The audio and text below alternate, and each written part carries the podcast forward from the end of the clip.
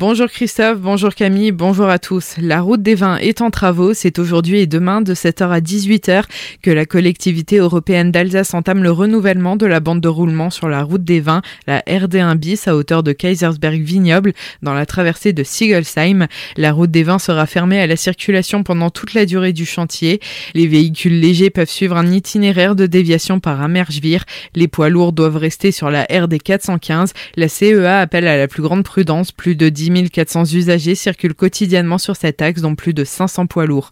Travaux aussi dans le tunnel de Schirmeck dans la nuit de demain à vendredi de 20h à 6h le matin. Le tunnel de Schirmeck sera fermé à la circulation. La collectivité européenne d'Alsace, TG Service et le parc d'Erstein procéderont au nettoyage, balayage et assainissement du tunnel. Une déviation sera mise en place par Schirmeck-Labrock. La ville de Célestat annonce son plan de sobriété énergétique. Arrêt de l'éclairage extérieur des bâtiments à partir de 22h30, réduction de l'éclairage public dans le quartier gare, chauffage réduit de quelques degrés dans les locaux administratifs au Tanzmatten mais aussi dans les enceintes sportives. Tout ceci compte par exemple parmi les mesures qui ont été prises.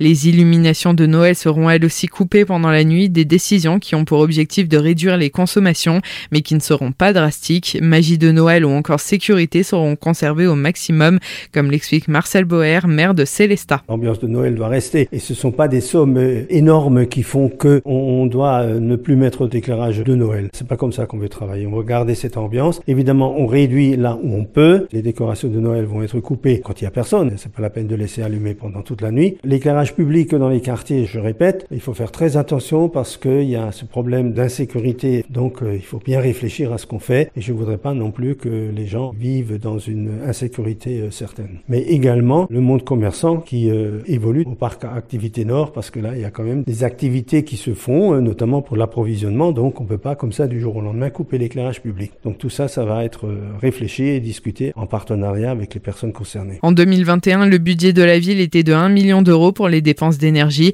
Pour cette année 2022, les précisions indiquent 1,8 million et un budget de 3 millions d'euros est attendu pour 2023 à consommation égale. Retrouvez toutes les informations sur notre site azur-fm.com. 300 kg de cocaïne saisie entre les Antilles et Strasbourg. 15 personnes ont été interpellées interpellés au cours d'une opération menée dans la nuit du 25 au 26 octobre, simultanément à Strasbourg en Guadeloupe et à Saint-Martin dans les Caraïbes. Les enquêteurs ont pu retracer le parcours du trafic de la plaque des Antilles françaises en passant par le Havre où arrivaient les conteneurs et jusqu'aux dealers de Strasbourg.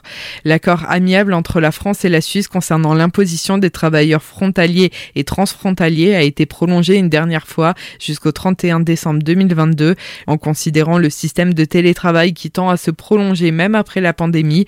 Les deux pays se sont accordés sur l'importance de définir de nouvelles règles d'imposition en matière de télétravail. Les discussions sont toujours en cours. L'accord amiable a donc été reconduit en attendant qu'un accord définitif soit trouvé avant la fin de l'année.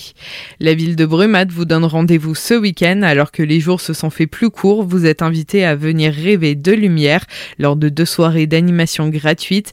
Les festivités débutent dès ce vendredi en association avec le défilé de la Saint-Martin.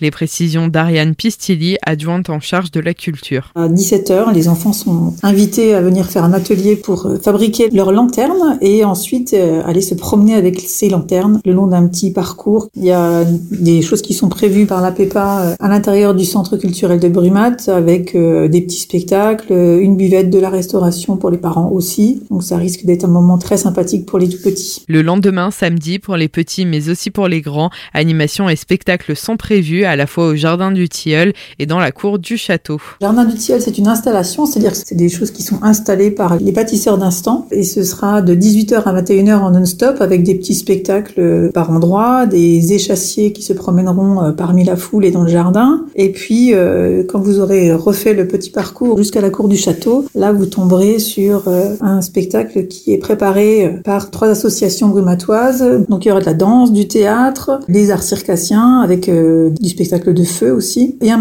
Retrouvez toutes les informations sur le site brumat.fr.